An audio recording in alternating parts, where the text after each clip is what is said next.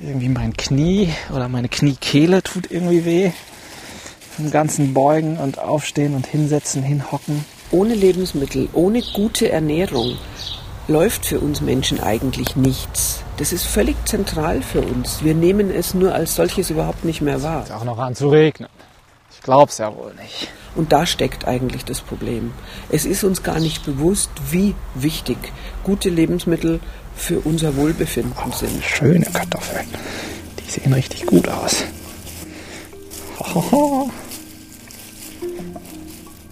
Hi, hier ist Max. Daniela ist mal wieder im Urlaub. Stani, lass es dir gut gehen. Enjoy, lass es dir schmecken. Heute geht's in der Challenge ums Essen. Was soll man groß zum Essen sagen? Ja, es ist das Schönste auf der Welt. Ich zum Beispiel liebe gutes Brot mit Käse. Davon könnte ich mich echt wochenlang ernähren. Oder früh morgens die erste Tasse Kaffee, die irgendwie die Kräfte in den noch erschöpften Körper wieder reinpumpt. Auf der anderen Seite gibt's irgendwie millionenfaches Kükenschreddern, Tierhaltung, die den Namen eigentlich nicht verdient, ähm, Lebensmittel, die im Müll landen. Wir haben Regenwaldabholzung im, in Südamerika für die Sojamittelerzeugung, fürs Tierfutter äh, Lebensmittelskandale, ganz zu schweigen davon, irgendwie Dioxin in Eiern oder EHEC oder Gammelfleischskandale. Ähm, ist doch schon absurd, oder? Dass es diesen krassen Widerspruch gibt zwischen auf der einen Seite meinem puren Genuss, meiner puren Lust an irgendwie Essen und auf der anderen Seite, dass es so viele gesellschaftliche krasse Folgen hat. Dieser Widerspruch, der nimmt mich ganz schön mit und ich möchte diesen Widerspruch jetzt auflösen. Und daher lautet meine Challenge heute, ich mache mein Essen selbst. Meine Challenge. Warum eigentlich nicht? Ein Podcast von MDR Wissen. Mit dem Thema bin ich, glaube ich, absolut nicht alleine. Ja, das Interesse am Essen und wie es hergestellt wird, ist total gestiegen in letzter Zeit. Wenn ich allein in meinen Bekanntenkreis schaue, da gibt's glaube ich, keinen, der nicht entweder einen Kleingarten hat oder irgendwie ein Hochbeet oder irgendwie auf dem Fenster ein paar Beete, um da irgendwie ein bisschen äh, Kräuter anzubauen. Bevor ich mich jetzt aber mitten in den Acker reinstürze, so viel vorweg. Ich mache mir auf jeden Fall die Hände schmutzig in dieser Folge. Ach, komm schon raus mit dir. Frecher Unkraut hier. Ah. So. Bevor ich mich also auf den Acker schmeiße, wollte ich das Thema erstmal durchdenken. Weil das ist so, so bin ich halt. Ich bin eher so ein theoretisch veranlagter Typ. Ich wollte erstmal wissen, worum geht's eigentlich, wenn ich über mein Essen rede? Was esse ich eigentlich? Was konsumiere ich eigentlich? Ich habe es mal eine Woche lang knallhart bilanziert. Fangen wir mal mit Brot an. Mmh. Mmh. Pro Woche sind schon so zwei, zwei Laib Brot, also etwa zwei Kilogramm plus drei bis vier Brötchen in der Woche.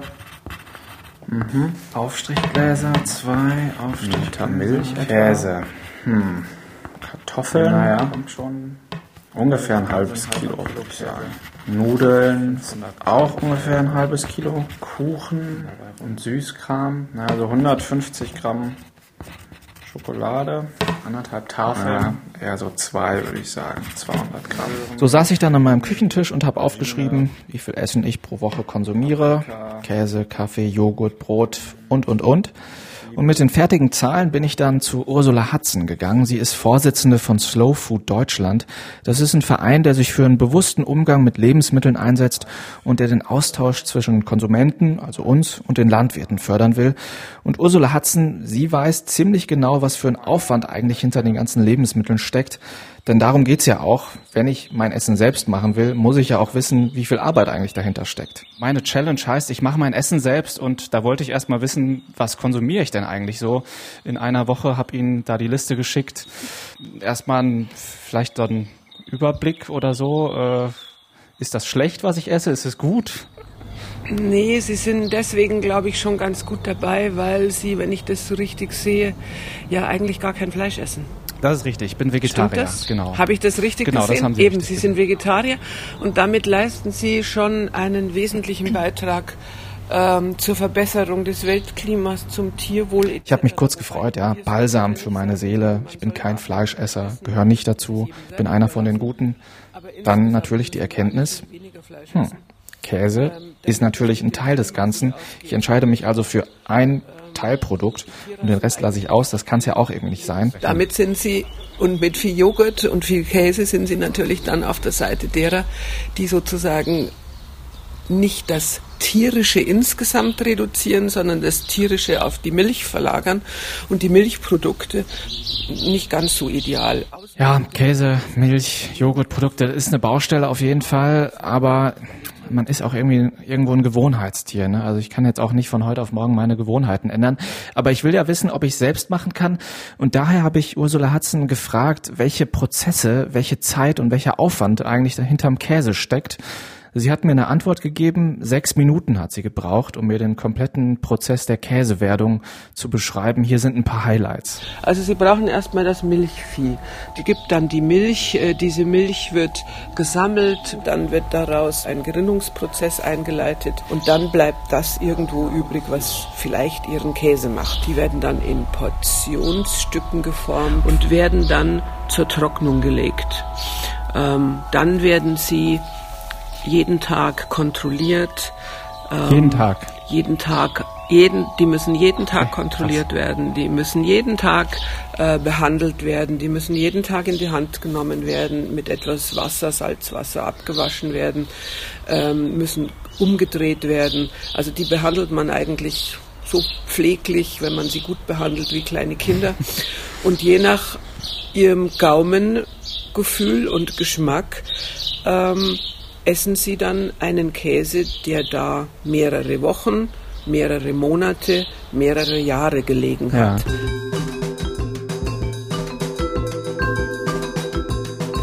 Ich finde es total krass, welche Zeitabläufe und welche, welcher Aufwand dahinter steckt. Ja, jeden Tag muss der Käse gewendet werden, damit ich ihn am Ende konsumiere innerhalb weniger Tage, manchmal auch weniger Stunden einfach wegfutter. Das finde ich schon ziemlich krass. Ursula Hudson hat mir dann auch noch erzählt, wie es beim Brot und beim Kaffee aussieht. Kaffee auch total aufwendiger Herstellungsprozess. Der wächst natürlich erstmal überhaupt nicht hier in der Gegend, sondern nur in Äquatorialgegenden. Muss dann per Hand geerntet werden und dann werden die Kaffeebohnen in der Sonne getrocknet, müssen jeden Tag gewendet werden, damit die Unterseite nicht schimmelt. Dann wird es hierher transportiert, geröstet. Riesige Prozessabläufe, riesiger Aufwand. Und das ist irgendwie sowas, was mir, wenn ich irgendwie in den Supermarkt gehe und mir Kaffee, Käse, Brot etc. hole, überhaupt nicht vor Augen äh, liegt, was für ein Aufwand dahinter steckt, dass ich es am Ende konsumieren kann. Das finde ich erstmal äh, irgendwie eine krasse, krasse Erkenntnis so für mich. Trotzdem die Frage, kann ich mein Essen selbst machen? Wenn ich beispielsweise Käse machen wollte, bräuchte ich Rindvieh dazu. Ich müsste also Landwirt werden. Und da habe ich einem Agrarökonom von der Uni Hohenheim, Christian Lippert, die Frage gestellt, habe ich das Zeug zum Landwirt? Was müsste ich machen? Sind Sie verheiratet? Ich würde Ihnen raten, jemanden zu heiraten, der, äh, der einen Betrieb vererbt bekommt. Ja, äh, ein bisschen scherzhaft. Ne? Also das Problem ist, Sie brauchen in der modernen Landwirtschaft sehr, sehr viel Kapital. Also man braucht die ganzen Maschinen, äh, die, die Flächen äh, sind aus verschiedenen Gründen in Deutschland auch äh, sehr teuer. Max sucht Bäuerin ist leider keine Option. Geld habe ich auch keins, um mir einen äh, landwirtschaftlichen Betrieb zu kaufen oder Flächen zu kaufen. Also selbst Landwirt zu werden, das wird, glaube ich, nichts. Aber man kann sich zusammenschließen. Es gibt verschiedenste äh, Optionen, Alternativen. Ein paar davon habe ich äh, kennengelernt vor ein paar Wochen. Da war eine große Ökofete in Leipzig. Da trifft sich das Who is Who der Umweltszene, sage ich mal. Und da haben sich so ein paar landwirtschaftliche Initiativen vorgestellt. Ja, äh, ich bin Susanne. Ich arbeite bei Ernte mich. Wir bieten neben unserem normalen Biogemüse, das wir anbauen, auch Mietbeete an. Da kann man dann selber zum Biogärtner werden. Das heißt konkret, was muss man machen? Was muss man machen? Also man bucht sich bei uns quasi online ein Beet. Dort kann man auch über einen Beetbaukasten sich das Beet selber zusammenstellen aus allen Kulturen, die wir so selber auch anbauen. Es wird einem angezeigt, welche Kulturen vielleicht gut oder welche schlecht nebeneinander passen und dann kriegt man von uns Pflanzen, Saatgut zur Verfügung gestellt und auch das entsprechende Wissen, um halt auch selber zu starten. Ich bin Eva und ich bin von Cola Leipzig. Ähm, das steht für kooperative Landwirtschaft. Und wir haben eine Fläche bei Taucher, gleich in der Nähe von Leipzig, zur Verfügung 35 Hektar Land. Und wir wollen da die solidarische Landwirtschaft aus der Nische holen und nochmal neue Dimensionen ausprobieren. Das heißt, solidarische Landwirtschaft, klär mich auf, was genau versteht man da? Genau, solidarische Landwirtschaft bedeutet, dass wir als ähm, Erzeugerinnen und Landwirte mehr Planungssicherheit haben und die Mitglieder, die sagen uns einmal im Jahr, hier, ähm, wir geben euch so und so viel Geld, wir nehmen euch so und so viel Gemüse ab und dann verpflichten die sich quasi für ein Jahr das Gemüse abzunehmen, können aber auch theoretisch, äh, können auch, wenn sie wollen, im Urlaub das mal abbestellen. Und wenn Menschen wollen, können sie auch mithelfen auf dem Acker. Das ist auch immer so ein Teil von der solidarischen Landwirtschaft. Das, ähm, es wird dann Ernteeinsätze geben, so Kartoffeleinsatz zum Beispiel.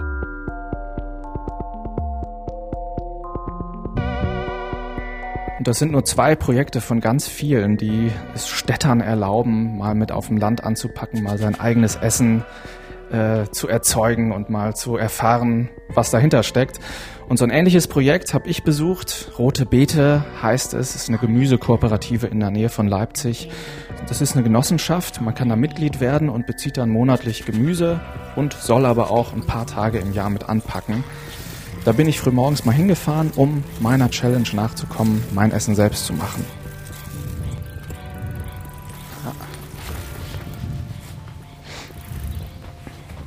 Alles ein bisschen angenehm, entspannt, chaotisch. Bin dann da über den Hof gelaufen, hinten ein paar Treppen hoch, dann an Heidelbeer- und Himbeersträuchern vorbei, an Birkenbäumen, um dann auf den Acker zu kommen. Und da sind dann erstmal Blumenwiesen, ganz viele Bienen und Hummeln, die summen. Äh, jede Menge Gemüsearten, die da vor sich hin wachsen, von denen ich einen Großteil nicht mit dem Auge erkennen kann. Und da habe ich mich dann mit Karl getroffen, der da sehr lange schon arbeitet. Und ähm, ja, der war sowas wie mein Mentor an dem Tag. Karl. Moin Karl, Hallo. freut mich. Schon fleißig dabei, die Tomaten zu ernten.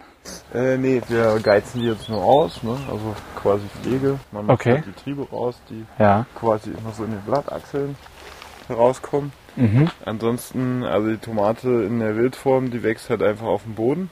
Ja in Zentralamerika. Und da, Karl hat mir dann erstmal ein bisschen was über die Pflanzen in den Gewächshäusern erzählt. Da wachsen Tomaten natürlich, Gurken zusammen mit Basilikum, die harmonieren ganz gut miteinander. Oder Bohnen mit Melonen. Wusste gar nicht, dass hier Melonen wachsen können. Ja, die werden so nicht so groß wie ein Handball, aber so zwei Drittel von so einem Handball ungefähr von der Größe her. Echte sächsische Melonen. Geil. Mhm. Karl hat mir da noch ein bisschen was über die rote Beete erzählt. Da arbeiten sechs Gärtnerinnen und Gärtner auf einer Fläche von ungefähr fünfeinhalb Hektar, haben 450 Mitglieder, die sie ernähren und 60 verschiedene Gemüsekulturen. Und dann hat er mir endlich einen Arbeitsauftrag gegeben. Also es sind immer fünf Reihen ne? mhm. auf jedem Beet. Und äh, dazwischen hast du immer die Fahrspuren. Ne? Rote Beete vereinzeln. Also bei denen, die müsste man jetzt nicht rausmachen. Ja. Aber wenn jetzt hier eins, zwei, drei, die sind quasi alle so auf einem Fleck. Okay, alles klar. Das Dann könnte machbar sein. Danke. So, da hat er mich jetzt alleine gelassen mit der roten Beete und die soll ich jetzt vereinzeln. Das heißt, äh, hier steht teilweise die Beete sehr eng. Da ist zupfe ich jetzt einfach mal was raus. Essen kann man, glaube ich, noch nicht. Ah ja, meine Hände sind auch schon rote oh, Beete schon nach drei Minuten auf die Knie. Ich merke auf jeden Fall sehr schnell dieses Argument, was man sehr häufig hört, so von wegen, äh, dass es irgendwie sehr angenehm ist, sich auch mal auf was zu konzentrieren, was nur mit seinen Händen und irgendwie mit dem Boden der Erde zu tun hat. Ah, so, ich mich jetzt mal zu einer kurzen Pause hingesetzt. Rücken tut schon weh. Gut, dass direkt neben mir so ein Salat steht. Schmeckt auf jeden Fall auch echt gut. Hm. Wow. Ich merke schnell, bei der roten Beete gibt es echt extrem viel zu tun. Also ich vereinzel hier die rote Beete. Drüben schlagen sie Flöcke ein für Paprikapflanzen. Dann wird neuer Klee gesät. Ist das bei der Landwirtschaft immer so? Wie machen es eigentlich die großen Landwirtschaftsbetriebe? Agrarökonom Christian Lippert hat mir da ein paar Zahlen genannt. Und eins vorweg, ein Landwirt macht heute über 100 Menschen satt. Nach dem Zweiten Weltkrieg hat ein Landwirt zehn Menschen ernährt und heute arbeiten viel weniger Menschen in der Landwirtschaft. Bei äh, nur noch etwa 600.000 äh, Erwerbstätigen in der Landwirtschaft und eben den angesprochenen 270.000 Betrieben, wobei die ganz kleinen Betriebe, die es noch gibt, da nicht mitgerechnet sind. Nach dem Krieg hatten wir noch 1,6 Millionen Betriebe. Also da hat ein enormer äh, Strukturwandel und ein enormer Produktivitätszuwachs stattgefunden? Oh, mein Rücken. Irgendwie mein Knie oder meine Kniekehle tut irgendwie weh. Im ganzen Beugen und Aufstehen und Hinsetzen, Hinhocken. Und es wird einfach nicht weniger. Die Zahl der landwirtschaftlichen Betriebe schrumpft weiterhin. Dafür werden die einzelnen Betriebe immer größer, bewirtschaften mehr Fläche. Und ich fand es ganz spannend, das hat Christian Lippert in so einem Halbsatz noch gesagt. So eine Gemüsekooperative, so ein Kleinbetrieb wie die Rote Beete, der wird gar nicht unter diese 260.000, die er genannt hat, äh, gezählt, weil sie zu klein sind. Das zeigt so ein bisschen diese Dimension, die die Landwirtschaft irgendwie angenommen hat in den letzten Jahren, Jahrzehnten. Immer größere Betriebe mit immer mehr Fläche, die, das muss man aber auch dazu sagen, natürlich irgendwie unsere Ernährung sicherstellen. Ich habe Christian Lippert dann auch noch gefragt, ob Bio-Lebensmittel eigentlich besser sind als konventionelle Lebensmittel. Und das wollte er so pauschal auch nicht stehen lassen. Man darf nicht vergessen, dass mit der konventionellen Landwirtschaft Lebensmittel erzeugt werden, ja, die den Verbrauchern in hoher Qualität zu sehr günstigen Preisen zur Verfügung gestellt werden. Außerdem hat konventionelle Landwirtschaft einen viel höheren Ertrag als Biolandwirtschaft. Also Christian Lippert hat es mal vorgerechnet. Ein konventioneller Hektar, auf dem Weizen angebaut wird, ergibt ungefähr acht Tonnen und ein Bio-Hektar ergibt nur vier Tonnen. Also das heißt, wenn man sich für Bio entscheidet, dann entscheidet man sich für deutlich weniger Ertrag. Aber es sind dann eben andere Werte, die da im Vordergrund stehen. Da kann man sagen, naja, der konventionelle Landbau mit mineralisch, äh, Dünger, äh, entsprechendem äh, Pflanzenschutz und der, äh, der starken Technisierung äh, verwertet die Fläche deutlich besser. Und jetzt kommt noch ein anderer Aspekt hinzu die Landwirte erzeugen heute ja längst nicht mehr nur Lebensmittel, sondern sie äh, stellen ja auch eine ganze Reihe von Ökosystemleistungen bereit, je nach Betriebstyp in unterschiedlichem Maße, je nachdem wie intensiv gewirtschaftet wird. Und ein Betrieb, der nicht so intensiv wirtschaftet, der vielleicht einen höheren Besatz hat an früher hat man gesagt Unkräutern oder Ackerwildkräutern, der tut mehr für den Erhalt der Biodiversität. Und Christian Lippert hat dann nochmal sehr deutlich gemacht, dass Landwirte eben unter einem Konflikt stehen, Erträge versus Ökosystemleistungen. Wenn ich jetzt nochmal meinen eigenen Konsum anschaue, gerade was so Brot, Brötchen, also Weizen angeht, da bin ich über dem deutschen Durchschnitt ziemlich deutlich auf jeden Fall. Da wäre ich wahrscheinlich eher auf der Seite von einem konventionellen Landwirt, möglichst viel Ertrag auf wenig Fläche, um jemanden wie mich mit Weizen zu versorgen und satt zu machen. Die Frage ist nur, will ich das? Will ich das wirklich? Will ich nicht eher so bunte Wiesen und Weiden wie bei der Roten Beete, wo irgendwie ganz viele Bienen und Hummeln sind, ganz viele Vögel sich einnisten in den Sträuchern. Da ist wirklich so eine Lebendigkeit auf diesen Feldern. Und Karl hat mir auch noch erzählt, dass sie wirklich ja, sehr darauf achten, dass eben diese Biodiversität vorhanden ist und dass auch der Boden wirklich geschützt wird. Mineraldünger verwenden wir überhaupt nicht, weil bei uns das Paradigma ist halt Bodenernährung und nicht Pflanzenernährung. Also das heißt, wir versuchen den Boden so herzurichten oder so aufzubauen, dass quasi eine zusätzliche Düngung nicht nötig ist. Mhm. In Deutschland hast du so in etwa so eine Humusschicht von vielleicht äh, 20 Zentimetern. Und das ist eine begrenzte Ressource, die wir, die wir hier haben. Äh, man kann die pflegen und aufbauen, da rein investieren. Und dann kann man über Jahre in mühseliger Arbeit quasi diese Humusschicht weiter aufbauen. Oder man kann sie halt abbauen. Dreieinhalb Stunden habe ich gebraucht, um ungefähr 100 Quadratmeter rote Beete zu vereinzeln. Puh, das war echt ganz schön aufwendig hier, ey. Krass. Auch schön, ja. Also es macht auf jeden Fall Spaß, in Kontakt mit dem Boden zu kommen, sich die Hände schmutzig zu machen und sowas. Aber es ist auch wirklich anstrengend. Danach gab es eine Mittagspause. Karl hatte was Leckeres gekocht. Gemüsepfanne mit verschiedensten Gemüsesorten vom Hof.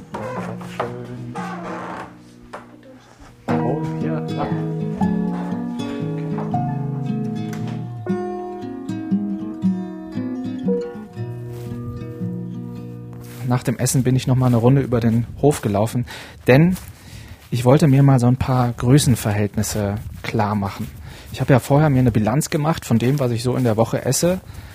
Und das habe ich mal, es ist ein bisschen umständlich, habe ich mal recherchiert, wie viel Fläche ich eigentlich bräuchte, um meinen Konsum an verschiedenen Nahrungen zu stehlen. Ja, zum Beispiel habe ich ja halbes Kilo Kartoffeln die Woche. Da bräuchte ich pro Jahr ungefähr sechs Quadratmeter Fläche. Sechs Quadratmeter Fläche, auf der nur Kartoffeln wachsen.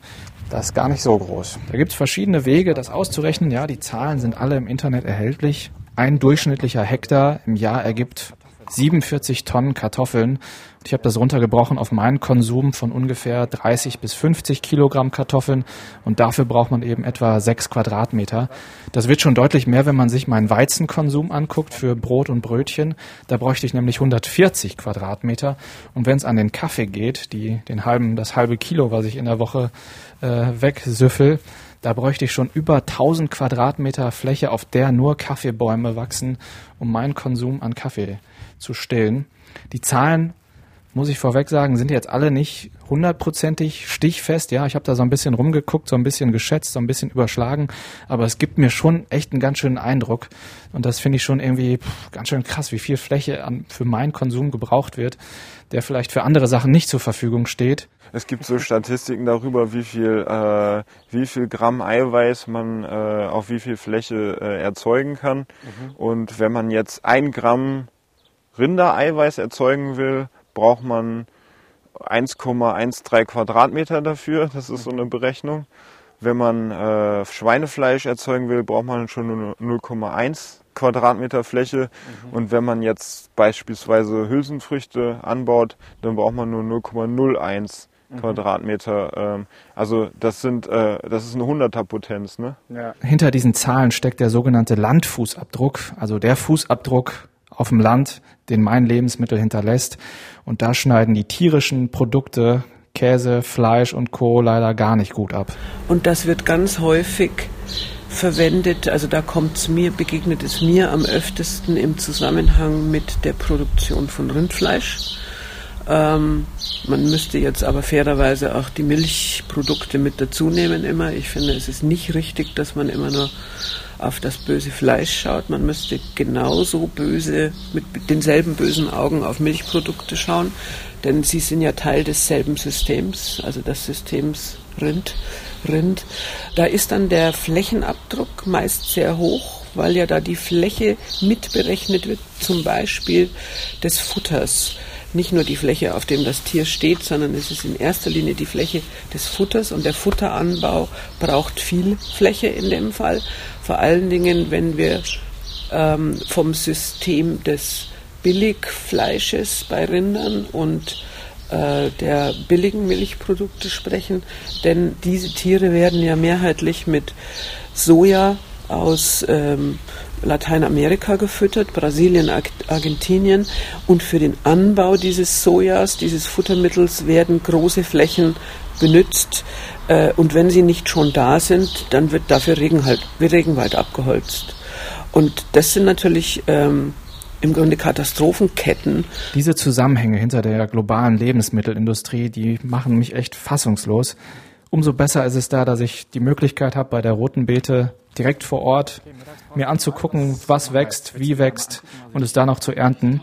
Ja, das müssen wir natürlich nochmal kontrollieren jetzt. Karl hat sich angeschaut, was ich bei der Roten Beete gemacht habe, ob ich es gut vereinzelt habe oder nicht. Nee, das ist nur in Ordnung. Das sieht jetzt, glaube ich, auch dichter aus, weil die hier schon größer sind als da am Beginn. Aber so. Und dann hat er mich losgeschickt, um endlich ein bisschen was zu ernten. Die Salatköpfe, die sind jetzt schon auf jeden Fall erntereif. Mhm. Da können wir jetzt mal einfach einen rausmachen, so zum Beispiel. Willst, machst du das. Und okay, ich mache das gerne. So, da muss ich jetzt nochmal richtig meine Hände schmutzig machen. Erstmal hier, also an den grünen Kartoffelpflanzen unten drunter so ein bisschen die Erde wegbuddeln. Und da verstecken sich dann die kleinen. Die aus wie eine Birne die Kartoffel. Die nehme ich noch. Dann habe ich eigentlich für eine kleine Kartoffelausbeute. Mein Tag geht hier vorbei. Ich habe auf jeden Fall ein bisschen Ernte eingefahren, was mich sehr freut. Ich hoffe, ich habe euch auch ein bisschen helfen können. Ja, auf jeden Fall. Das war gut, dass du da die rote Beete vereinzelt hast. Und äh, wann kann ich bei euch anfangen? Ähm, Moment. Äh, wie wäre es mit äh, einem kleinen Ausbildungszwischenstation? Ja. Okay, ja, warum nicht? Äh, dann letztes Plädoyer dafür von dir, warum die Art der Landwirtschaft, die ihr macht, äh, eine gute Art der Landwirtschaft ist. Eine gute Art, unser Essen zu erzeugen. Na, einfach weil sie ähm, mehr Respekt für unsere Umwelt hat und dadurch einfach langfristig besser beziehungsweise vielleicht auch die einzige Art ist, die auf Dauer funktioniert. Wir brauchen eine ressourcenschonende Landwirtschaft und da ist der ökologische Landbau ein Vorreiter in vielen Fällen. Der ökologische Landbau hat ganz bestimmte äh, Inputs, ganz bestimmte Faktoren, Produktionsfaktoren, auf die er in jedem Fall verzichtet. Also chemisch-synthetische Pflanzenschutzmittel, ähm, Mineraldünger äh, sind da eben tabu. Das bringt äh, Umweltvorteile mit sich. Man kann aber immer noch auch mit den anderen Produktionsfaktoren, die zur Verfügung stehen, Fehler machen. Und genauso kann man im konventionellen Landbau sehr ressourcenschonend wirtschaften, wenn man die Pflanzenschutzmittel, den Dünger und so weiter sachgerecht einsetzt.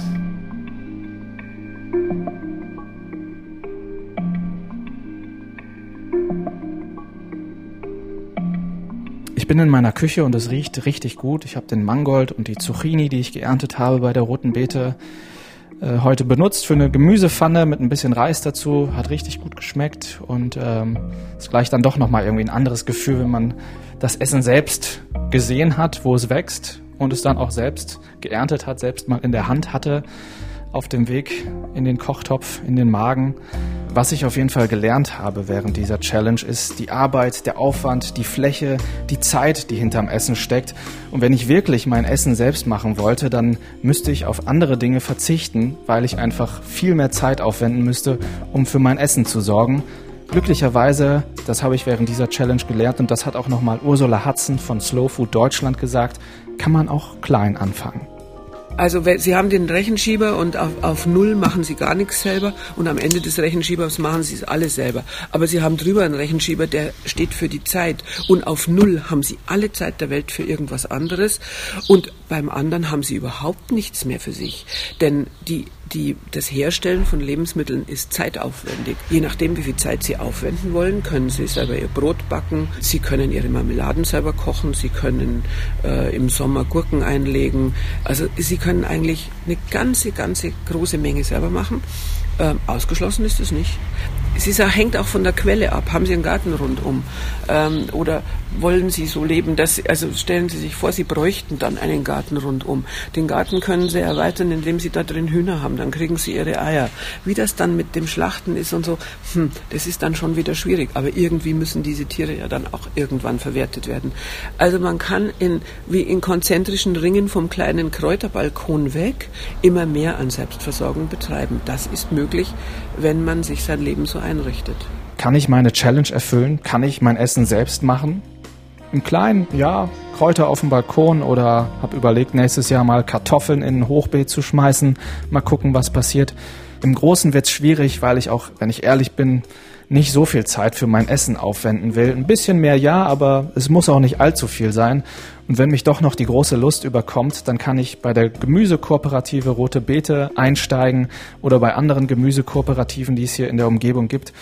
Und weiß, woher mein Essen kommt, weiß, wie es entsteht und kann auch selbst mit anpacken. Und das ist auf jeden Fall eine schöne Erkenntnis für mich. Und das war meine Challenge. Krass, ey. Oh, mein Rücken. Geholfen haben mir Clemens Haug und Carsten Möbius. Die Challenge könnt ihr hören, wo immer ihr Podcasts hört, also iTunes, Spotify. Abonniert uns, wenn ihr es noch nicht gemacht habt. Freuen wir uns sehr drüber. Und ich würde mich auch wirklich sehr freuen, mal in Kontakt mit euch zu kommen. Ähm, wie haltet ihr es denn mit dem Essen? Macht ihr ein bisschen was selbst? Wendet ihr Zeit auf in der Woche? Eine Stunde, zwei Stunden, drei Stunden, einen ganzen Tag vielleicht? Schreibt mir gerne an challenge.mdr.de. Würde mich sehr freuen, was von euch zu erfahren. Und die nächste Challenge gibt's in zwei Wochen dann wieder mit Daniela Schmidt. Ich bin Max und sag, macht's gut. Das war Meine Challenge. Ein Podcast von MDR Wissen.